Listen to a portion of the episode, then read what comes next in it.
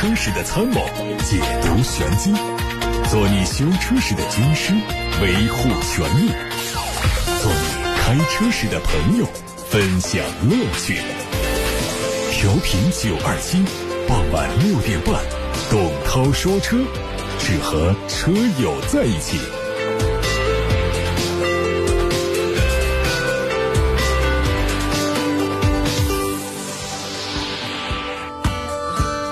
各位现在可以把选车用车的疑难问题，现在发送到直播间八六八六六六六六热线正在开通，还有董涛说车微信公众号、董涛说车的微博也能留言。看今天的汽车新闻，头条是皮卡可能会大面积的解禁，商务部再次提到了促进汽车消费。日前，商务部关于统筹推进商务系统消费促进重点工作的指导意见指出，要大力促进汽车消费，其中具体的内容包括：抓紧落实延长新能源汽车购置补贴和税收政策优惠，减征二手车销售增值税，支持老旧柴油车淘汰等新政策新措施，配合完善机动车报废、二手车流通政策规章，加强法规标准贯彻实施。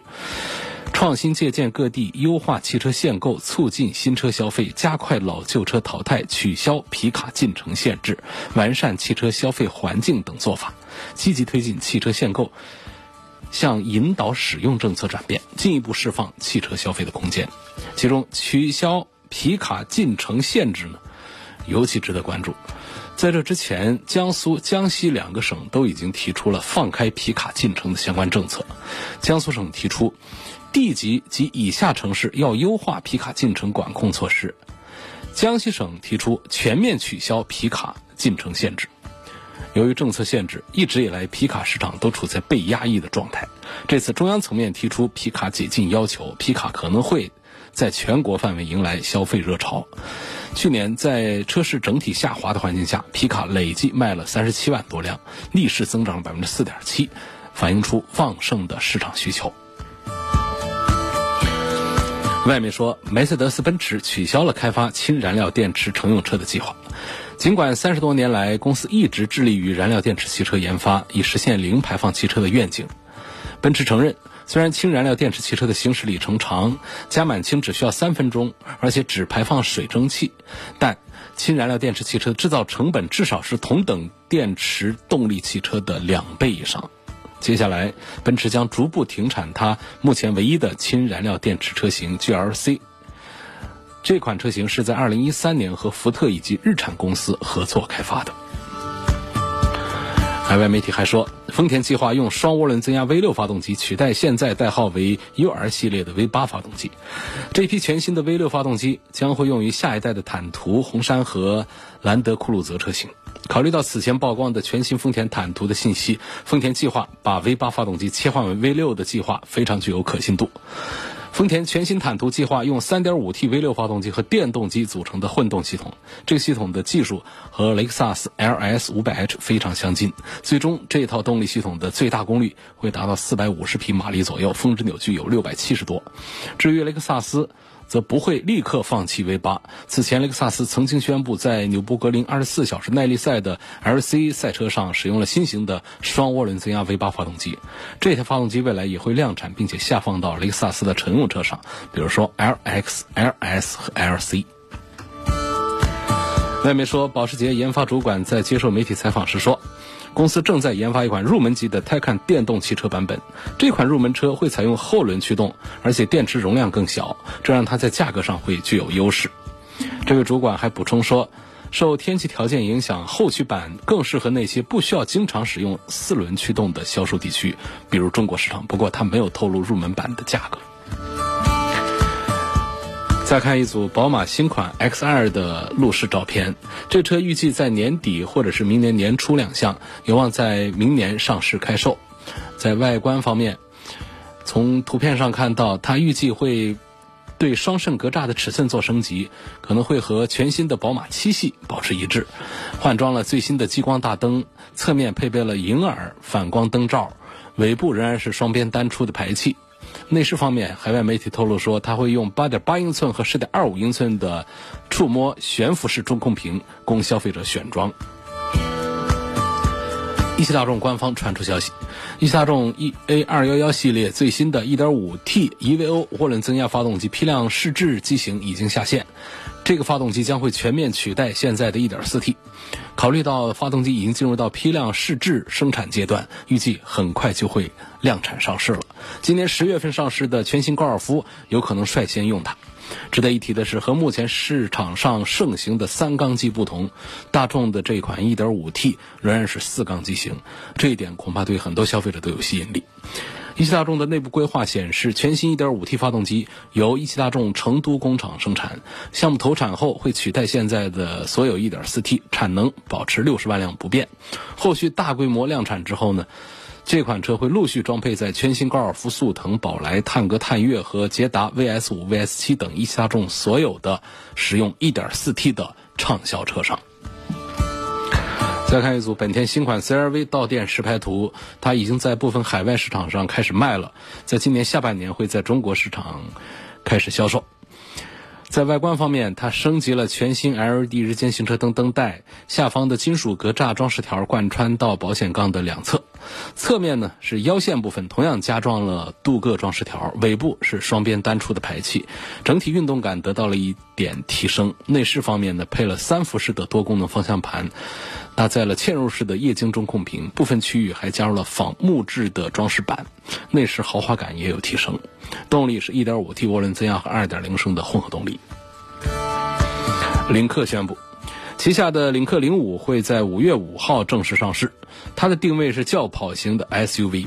此前的消息说，领克零五的预售价十八到二十二万元。它延续了家族的设计，贯穿式的前脸、分体式的头灯都有很高的视觉辨识度。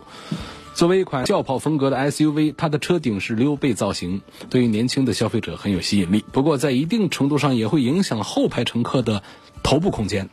尺寸方面，它的长是四米五九二，宽一米八七九，轴距两米七三。内饰上相比此前领克的其他车型都要更加个性，它车内以多边形作为设计元素，主打富有科技感的年轻风格。和之前的领克都不一样，它的空调控制按键布置在挡把的前方，配合哑光拉丝的装饰板就非常的运动。在动力方面是 2.0T 搭配 8AT，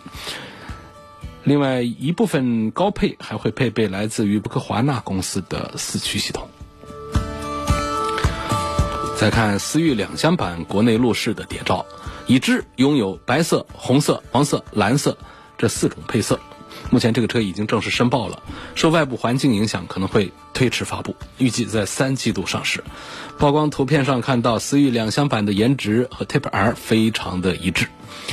它的前格栅、它的头灯组周围都是同色的，并且引擎盖上还有细长条的小进气口，酷似性能车。而申报的白色版本是在车头很多地方采用了熏黑的处理，凸显了它的运动质感。尾部两厢和三厢版的差异就非常大，C 柱之后掀背设计，配上贯穿式的回旋标尾灯组，让整车看上去更加干练，并且新车还采用了造型更加夸张的后杠。中置双出排气，配上底部的扰流板，进一步放大了它的运动性能。而动力呢，仍然是一点五 T 的四缸机，会不会推一点零 T，尚无定论。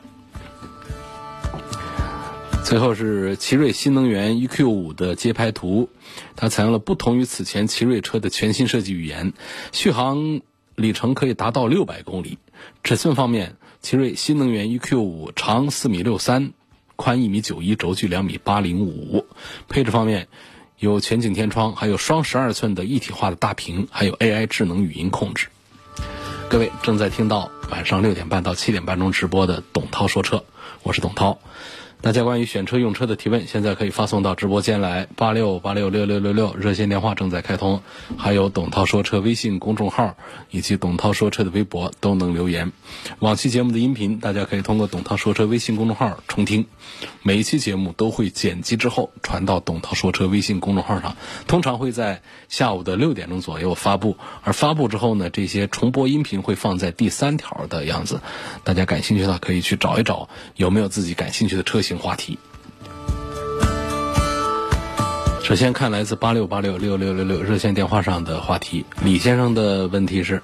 希望推荐一款落地价格在四十万元以内的豪华品牌的中型 SUV。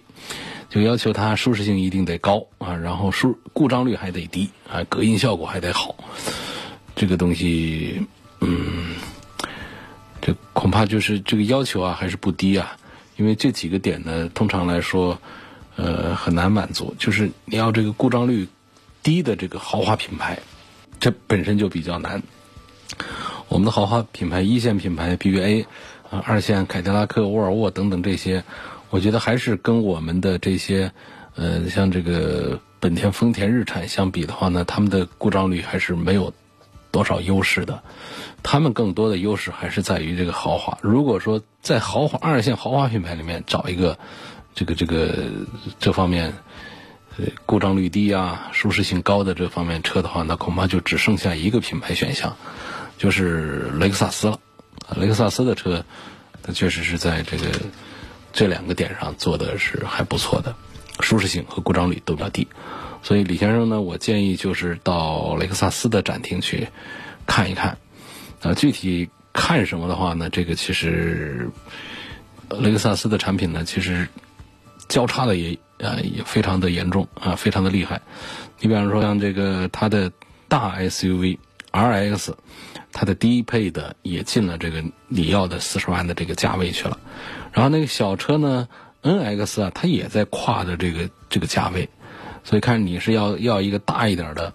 这个低配，还是要一个小一点的这个中高配，我觉得这个都是可以考虑。个人赞成呢，还是看这个高端车的低配，就是雷克萨斯的 RX 的低配是你要的这个价位里面，首先四十万以内，第二豪华品牌。第三，中型 SUV；第四，舒适性高，故障率低。至于隔音效果好呢，也不要做太多的期待。这个这个雷克萨斯的这个非高端产品，一般这个隔音效果啊，它跟其他的品牌比，没有什么优势。马先生说：“我家里啊有三个孩子啊，希望从安全性、空间和油耗方面推荐一款七座的 SUV，主要就是节假日用一下。”嗯，那么预算呢是在二十五万到三十万，这也是应该很多这个家里孩子多的人口多的家庭啊，呃关注的呃一个话题了。这确实是我们家里有一个轿车，有一个 SUV，作为一个唯一一辆车呢，它用的是多一些。但是如果家庭人多，想要经常出去玩一玩，舒适出行的话呢，还得再备一台 MPV，啊，这个方向是非常。对的，我赞成马先生的这个思路。那么，作为一个七座的 SUV，他希望能提的是七座 SUV，这个可能我就觉得不如看这个 MPV。呃，因为你主要是节假日一起出行的，你干脆啊就把这个功能啊把它再划定小一点，就平常开都嫌大的，但是节假日出去又刚刚好。你这个二十五到三十万，现在我们能买到的这个呃七座 SUV 一大把一大堆。但是个顶个的车长啊都不超过五米，那像大众的，它有像途昂这样的，实际上个儿是大，那么第三排实际上也还是不舒服。我们不是要一个七座吗？那我们就要关注第三排，而不能光讲座位的个数，要看第三排的实际空间。所以我们现在这个二三十万的。这个七座 SUV 第三排有一个算一个，基本上都是鸡肋。稍好一点的是丰田汉兰达，但这个汉兰达其实也不是说它后排空间就宽敞了，而是说它上下还相对方便一点，它也没有宽敞多少。所以我还是想打破马先生的这么一个想法，就是买七座 SUV。我赞成是买这个买一个七座的 MPV。呃，如果说是看七座 MPV 的话，这个选项就。呃，就多一些了。哪怕它车身也不是很长，但是车内空间都会做的比较大。你像这个奥德赛也好啊，艾力绅也好啊，GL 八也好，这些都应该是作为这个重点考虑。那么作为家庭用的话呢，我觉得像这个奥德赛、艾力绅呢是可以优先多看一看的啊。那马先生同时还提到了一个词呢，就是他其实在他的选车的。几个要素里面，他把安全性放在前面。那么安全性呢？我们现在来评价的话，不能仅仅是数它几颗安全气囊，呃，这个电子稳定系统啊这一套东西，这都已经是很过时的说法。这这些啊，在一个二三十万、三四十万车上，你要是还没有，那就肯定是这车是不能考虑了。这市面上你想你想找一台三十万的车，呃，这个安全气囊啊，这个主被动安全配置不齐全的都还困难，基本上都配齐了。那么我们在评价一个车的安全性的时候，就只能是看什么呢？就是碰撞的一些呃成绩。我们中汽研、中保研，不管大家对他们有多少争议，在中国市场上买个车，你还只能看它了。那就像我们很多行业里面都会有一些东西啊，被被一些这个畸形垄断一样的，你就只能是在没有选项的时候，你只能听它。你比方说像我们广播节目，它都在这个国内就有两家，现在应该说这个比较活跃的就剩一家这个收听率调查公司。所以这个调查公司它出的数据，它对的错的你没有办法来分辨，但关键就是这个整个市场上你就没有什么选项，就只能买它的数据来参考你啊，来指导你的节目的这个改造啊这方面了。这实际上就经常会把一些这个策略带到沟里去。所以这个汽车的这个碰撞也是一样，我们不管是 CNCAP 还是这个咱们的这个。中保研保险公司啊，这几家保险公司一起合作来做的，实际上就是目前争议还是有，但是呢，大体上讲，它是能够一定程度上代表这个车的安全水平的。就这碰撞上去之后，它采集了车上的好些数据，最后通过一些算法，通过一些标准，最后得出一些不同的结论。大家注意啊，是不同的结论，就是综合结论。我们现在其实是，呃。不太好分辨的，一般说一个什么五星啊，说个什么的，全是五星，那他们百分之八十九十都是五星，你你怎么判断是五星的都好吗？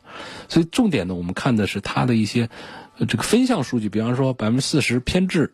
啊，还侧碰，还正碰等等这样的一些数据，我们来观察一下。那在去年下半年到的比较火的是一项偏置碰撞，那种偏置碰撞是我们生活当中最多见的一种碰撞，所以。也是，呃，值得我们关注。为什么偏置碰撞？你看看我们有多少碰撞是那种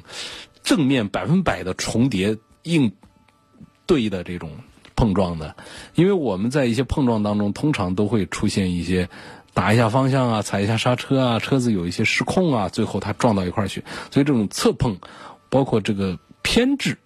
偏百分之二十五啊，偏百分之四十的这种碰撞，实际是最多见的。那么在中保研去年年底的一批碰撞当中，就是闹了一堆的笑话，一批车都不大好。那说这个就是什么？像刚才这马先生在关注这个七座 SUV 和 MPV 也好，那么去年实际上撞出来的这个别克的 GL 八，大家都觉得美国呃这个车别克应该是安全，结果它一撞后 A 柱也弯喽，这实在让大家就就很大跌眼镜啊。那么好，大家说好，那么呃丰田的塞纳应该是可以。但实际上，在这个碰撞视频当中看，丰田塞纳这个车头也变形严重，毕竟是个短鼻子的 MPV，这车头的这个缓冲区域啊，呃还是不够，所以撞起来也都难看。那么长鼻子的这些轿车撞上去的话，通常也都还是，呃这个在 A 柱啊这个层面上呢，看起来要呃这个养眼一些。但是这个帕萨特除外啊，这帕萨特也是让大家大跌眼镜儿，撞上去整个 A 柱就折的不像个样子了。所以大家看碰撞测试啊，看碰撞视频的时候呢，就这车头变形的很严重，你不要觉得这车就废了啊，这车质量怎么这么差呀？车头都撞得乱七八糟了。我们要看的是从 A 柱这儿开始往后，前挡风玻璃开始往后看的这个驾驶成员舱里头的变形保护怎么样？你不要看车头撞，车头撞没了都没关系，把三厢撞成两厢，但是我们的车内成员这个区域能够。坚固老实不变形，保证我们车内人员的受挤压、受伤害的这个程度尽量最低，这样车才是安全的。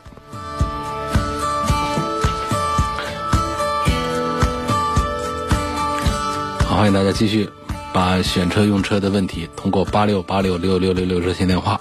通过董涛说车微信公众号，通过董涛说车微博发送到直播间来，我们一起探讨。来自董涛说车微信公众号的后台。啊，这是来自，这是来自我们楚天交通广播的官方微信的后台了。说，呃，家用的话，这本田 CRV 的混动版跟大众探岳的三三零豪华版，呃，这个哪一个更值得买？都挺值得买的。那本田的混动版是我推荐比较多的一个，它的销量巨大。这个特别保值，然后故障很低。我推了以后呢，大家买了之后呢，后悔的少，这样我就特推的更多一些。那么大众的车呢，它通常会带来一些像说的烧机油啊，有些故障啊，修起来还不便宜啊这样的，就推了以后呢，其实我也赞成大众的产品是啊很值得买，他们的取向啊有一些不同。你开大众的车呢，通常在这个驾驶感受上上面呢，还是会觉得厚重一些的，但是呢，它就是的这个德系车，它在故障控制方面还是和日系车相比啊，它是有差距的。那么说到这个探岳的三三零豪华这样的。具体到配置上来讲的话，就指的三三零指的就是二点零 T 的这个低功率了，呃，在三八零呢就到了二点零 T 的，也不叫高功率，叫中功率了，啊，那么三三零作为这个低功率，呃，买到这个二点零，我这个也也赞成，是赞成的，嗯，但我觉得总体上这个这个混动版的这个 CRV 呢，对于我们这个家庭用车来说，还是更加的省心省力省事儿一些的。在这个动力水平这个方面上呢，我觉得在二十万左右的家用 SUV 上呢，其实咱们不用比快，但是你不能太慢。说十秒开外的这种开起来着急了，嗯，正常的大家不用太关注它的快和慢的问题。我们管关注的就是它的保养费用便宜，它省心，啊，不大坏，这个是最好的。而且呢，这个像这个 CRV 的混动版呢，它还有在这个电动、混动和汽油之间的这三种模式，让我们买一台车有三种开法，这种感觉也挺不错。那开过的知道，就把它的 EV 把它锁定之后，它就像一个电动车一样的跑，这是这个本田的 iMD 的这个呃一些过人之处。所以我赞成本田 CRV 的混版多过于大众探岳 330T 豪华版一点点啊。赞成的程度只多一点点。涛哥好，零六款的手动挡的奥迪 A 六 L 没有事故，有补漆，八万公里，四万五，能不能入手？贵了。零六年，今年二零二零年，车龄十四年的老车，你别想着他当时买下来花了四五十万，这个没用。这跟当年十万块钱买下来的爱丽舍的。到最后跌几这个十几年之后的最后的价格啊，残值价都是差不多的一个水平，所以这个价格高了啊，修的地方也会多，坏的地方也会多，修起来也贵，价格贵了，撑死了卖个一万多块钱。现在我看到董涛说车微信公众号后台有网友问到二十五到三十万的冠道、汉兰达和楼兰该怎么选，我给排个序吧。我觉得二十五到三十万注重一下这个车的这个。做工啊，品质这方面的话呢，我赞成冠道要多一点。那注重这个空间呐，还有保有量啊这方面呢，呃，汉兰达可以排到第二来。这个罗兰呢，因为它基本上就是，呃，选它的人都特别的少，所以应该是把它排到第三位去。汉兰达这个车呢，其实就它本身的定价来说，如果说它的做工用料方面再精细化一点点的话呢，可能应该会。呃，更值得推荐一些。不过，在目前尺寸稍大一点、价格在三十万左右的这些这个 SUV 当中，目前汉兰达仍然是卖的最好的，选它的人最多的一款车。车道上只有左转标，没有掉头标志，并且是实行双黄线。如果掉头，是不是算违法？是的，双黄线、双黄实线这个地方，呃，我们是不能掉头的啊。双黄线有虚线、实线之分，双黄实线。一般都是设置在双向四车道或者以上的车道的中央，一般中间没有隔离带或者说较矮的隔离带。然后双黄虚线呢，那是可以的，是可以掉头啊、转弯这种，但是你要根据标来，根据这个天上标来。那么双黄虚线呢，一般是设在流量比较小的路段或者是路口，虚实相间的这种双黄线，那这这种道路呢，它有一些不同的一些规则，这要注意，就是，呃。在虚线一侧的车辆，在安全而且不妨碍交通的情况下是可以掉头、可以越线转弯的；在实线一侧的车是不能跨越的，更不能长时间的停留在双黄线上的。所以你一定要看你是在虚线这一侧啊才可以。双黄虚线是可以，可以啊，就是在安全而且不妨碍交通的情况下，在主干道上的双黄线。双黄虚线上是这个可以左转，但是呢，它不可以掉头啊。双黄虚线，然后双黄实线是一律不可以掉头跨越超速转弯的，这这是一个相当于一堵墙。那么在路口这样的有左转标的这种地方，通常这个在我们的这个道交法里面是写的，就是如果没有禁止的标的话，比方说禁止掉头的标的话，或者说没有禁止左转弯的标志的标线的地方是可以掉头，但是它不能妨碍正常行驶的其他车辆和行人通行。所以像你这种情况下呢，我觉得像这个，它表达的是实心的双黄线在路口左转标志这个地方。我觉得在不妨碍交通的情况下，应该是不压双黄实线，在通过之后来掉头。如果这个地方不能掉头呢，它是会有禁止掉头标的。如果没有，那么在不妨碍安全的情况下是可以掉头的。我的车踩刹车的时候需要很大的力量，十年了，这是个什么情况？是新车都这样的话，那就是。车就是这么一个设计。如果说你原来不是这样，你现在突然这最近变了变成这个样子的话，那就要看看是不是你的刹车助力已经废掉了，已经出了问题了。还有个朋友说，他说我这个问题啊，连续提了三天你都没有回答，我这也找不到你这个问题在哪儿啊。一九年底买的别克君威去做首保啊，被口头告知需要更换高压油泵和中间供油管的总成，是要把车拆的七零八落然后换吗？然后对发动机有没有坏处？被口头通知，我该怎么办？这个可能属于是企业的内部的一种召回维修处理，那我们也只能是让人家修去了。这个不能说我不让拆车。拆了车对我的车有损伤，所以你得给我赔偿啊，或者说我拒绝这样的维修啊，这些恐怕目前还是都得不到支持的。那这种呢，就是出了问题还是还是得修啊。同时还有一点就是要认倒霉。涡轮增压发动机的寿命比自然吸气发动机更短吗？涡轮增压机器是不是涡轮增压器是不是到了寿命就要换？我们忽略这些问题，忽略就正常买买个涡轮增压机器，在对待它的增压器的寿命和发动机的寿命上，你就当它一个自然吸气的车用就行了，不往那方面想，啊，不往那方面想。我们讨论理论上它怎样，现实中怎样，这都没关系。你把这个车开废掉了，你说你担心的这些事儿，它都不会，啊，都都不会有什么发生。所以这这个不要管他们这些东西啊，都是一样寿命的。这个发动机变速箱的控制模块属不属于变速箱控制单元？那保险拒赔认为不属于，但是这当然是属于变速箱的控制单元呢。我认为这个保险拒赔的理由不充分。国六的致炫自动挡最低配跟国五的飞度自动挡的最低配终端售价差不多，你建议买哪一个？那我赞成买丰田的致炫了。嗯，现在的丰田的致炫的销量明显的比飞度要好。然后呢，尺寸也略大一点儿，丰田的致炫的这个 TNGA 的这个平台也有很多的优势。我想在沃尔沃的 x C 六零智逸豪华版跟凯迪拉克的 ST 五的四驱豪华版当中选，但是这个 X 六零呢车身短，XT 五呢离地间隙小。希望给个建议啊，这分别说的是沃尔沃的车和凯迪拉克的车。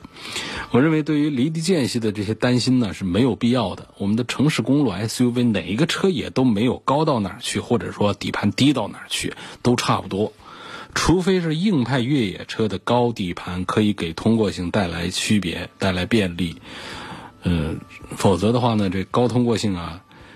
呃，这个给了你，我们其实也用不用不上。对它底盘高了没必要。还影响美观，呃，对行驶的性能也有不好的影响。ST 五跟 ST 六这些车呢，都不是用来，呃，跑越野走烂路的，所以我建议是忽略掉底盘高低这个因素。我们直接说车，差不多的价格，差不多的品牌，那么凯迪拉克的 ST 五比沃尔沃 XC 六零明显大一号，所以买大不买小吧，建议买 XT 五。图像的问题是：大众迈特威是否值得买？我问这车的后期配件好买吗？是必须要用进进口配件，还是国产的也可以呢？哪来的国产件呢？就是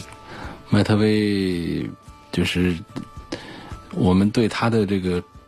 装载功能性有这个需求的话来买。但是我们不要说从一个家庭用车的角度去买一个像个盒子一样的一个一个迈特威，关键它也不便宜啊，五十万的车了，四五十万的车了，也没比别的这个 MPV 啊这个大到哪儿去。所以我觉得推荐指数是比较低的，这个样子还是确实是不好接受，还是丑。不管是外观呢，还是内饰啊，没有我们的这种，不管说我们讲居家氛围，就是做的圆圆润呐等等这方面都行，还是说商务氛围，让别人觉得这车有点档次啊什么的都不行。所以呢，它这这个车呢，就是空间设计的内部的空间。设计的还比较的这个能够装，呃，装载能力还是不错。我不知道在什么样的情形下用它会比较那个一些啊。作为一个商务用的话，实际上这个价位的话，我们这个呃，不管是说一个塞纳也好啊，还是一个 GL 八的高配 a v e n i r 也好，这些我觉得应该是包括这个奔驰的 V 也好，那从商务用途，我觉得这都是。要更加的合适一些的。那么从这个居家用途来讲呢，我们拿着这个五十万的这个预算来买这个迈特威的话呢，我觉得倒不是说车有什么问题啊，我说更多的还是说这个车的风格上跟我们的居家不搭。那这种情况呢，我赞成呢像塞纳这样的选项，或者说我们就干脆把预算调低，呃，在三十几万来买一个 GL 八呀，甚至于在二十几万来买一个。艾力绅呐，奥德赛呀，这样的车，或者说我们再把预算再继续提高上去，你看像到了这个丰田的这个威尔法这样的，呃，再加个几十万，就作为一个家庭用车或者商务用车，这都可以。所以这个五十万这个预算呢，就高不成低不就的来买这个上点档次的这个 MPV 啊，往往我觉得可能就，呃，迈迈特威它不是一个很好的选项，所以它卖的也都特别差嘛。那么这样的车，原装进口车，肯定它的后期配件就得是用进口的了，然后配件应该也不好找。我们这个四 S 店呢，这个进口大众四 S 店的备货呢也会备那些常见的，呃，像途锐啊这样的车的一些零件。你像迈特威上的零件，肯定这个周转起来要慢一些，它不会为这个车傻傻的备一大堆的这个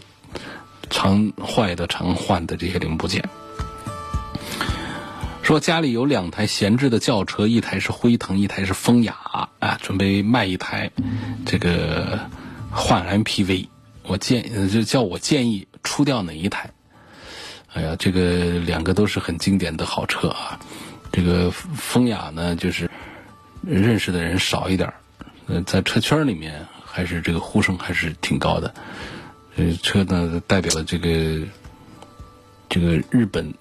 这个造车领域里面是非常高的水平了。呃，对，其实这个日系车呢，它现在有很多的经典的日系车呢，那被现在很多人收藏，认为说甚至达到了日本汽车的制造的一个巅峰状态。进入到巅峰状态就有一个下落状态，其实就讲呢，在一个时期，不管是雷克萨斯也好啊，还是这个丰田的一些产品也好，啊。这个包括这个日产的一些产品也好，都曾经做到了非非常顶端的非常好的一个啊一个是一个水平。我赞成把这个风雅把它给卖掉吧，因为从这个价值上讲的话呢，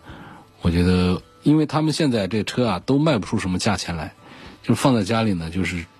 呃是不是用一下或者是当收藏用啊这样的都可以。车的品质，这风雅肯定是要好一些，但是呢，我觉得。我个人觉得呢，像这个辉腾呢，这也是一个停产的一个车，但是辉腾是非常代表大众的顶级的生产工艺和技术的。我们讲它现在可能你这二手市场上你要真把它卖掉啊，你我不知道你是哪一年的车啊，就很可能这车都只能卖到个一二十万块钱、十几万块钱。那么我们应该保留一个它的实际价值更高的，就是卖市场上就只能卖十几万块钱。但是它的实际价值，辉腾还是比这个风雅要高一些。风雅厂家我不知道什么什么价格买的，也就是个五十万的车。那么辉腾呢，辉腾当时就是就算是快停产停产的时候来买的话，也得是五十多个往上，那贵的是一百多万的，那更贵那不说了。那么从平台上讲呢，它实际上是这个辉腾和的宾利的飞驰都是同一个技术等级、同一个平台研发、同一个制造工艺下来的，只是在宾利上呢。用了更多的、更好的材料而已，包括更时尚的、更豪华的这种设计而已。所以这样一一来想的话呢，就是我们同样家里留个市场上只能卖十几万的车，但是辉腾的真正的这个车的底子的这种价值，我觉得还是要更大一些的。我赞成把辉腾给保留着。辉腾故障多啊，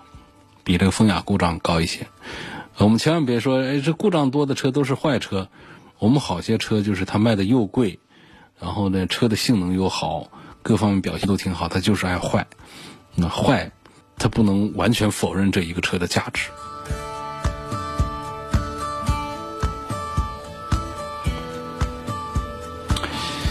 下一个问题，说这个。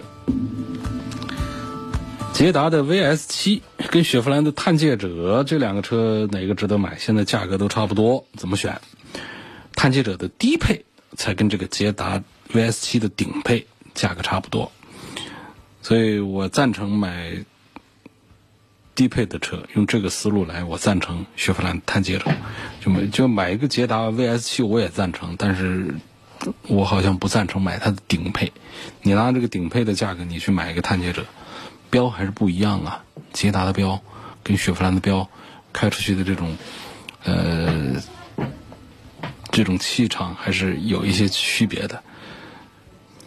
想买个五十万左右的轿车，目前在考虑奔驰的 E 三百运动豪华版跟宝马五三零混动版。